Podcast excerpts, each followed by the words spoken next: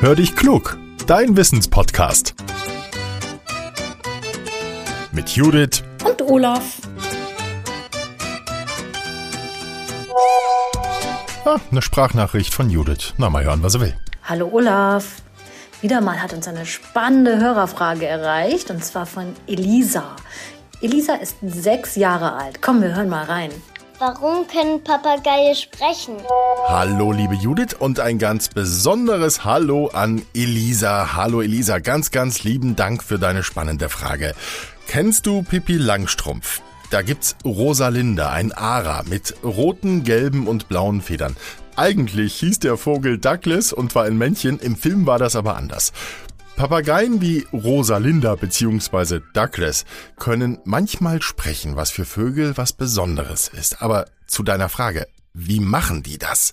Experten sagen, Papageien haben eine muskulöse Zunge, mit der sie die Worte formen können. Das unterscheidet sie eben von anderen Vögeln. Die Töne kommen aus ihrem Stimmkopf, der im Hals sitzt.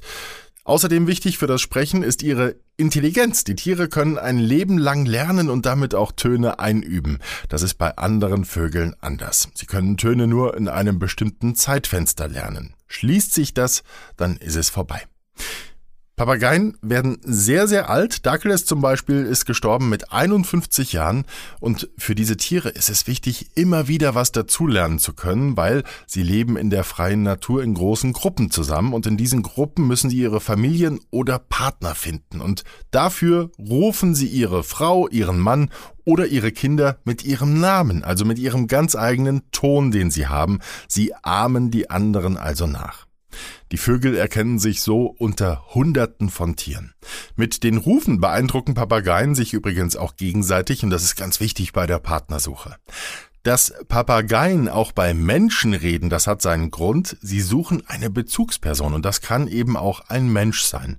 Besonders leicht sprechen Graupapageien, aber auch andere Arten wie Aras, Kakadus, Amazonen, Nymphensittiche und auch Wellensittiche können sehr gut sprechen lernen. Sie ahmen nach, was wir sagen und schauen, was dabei passiert.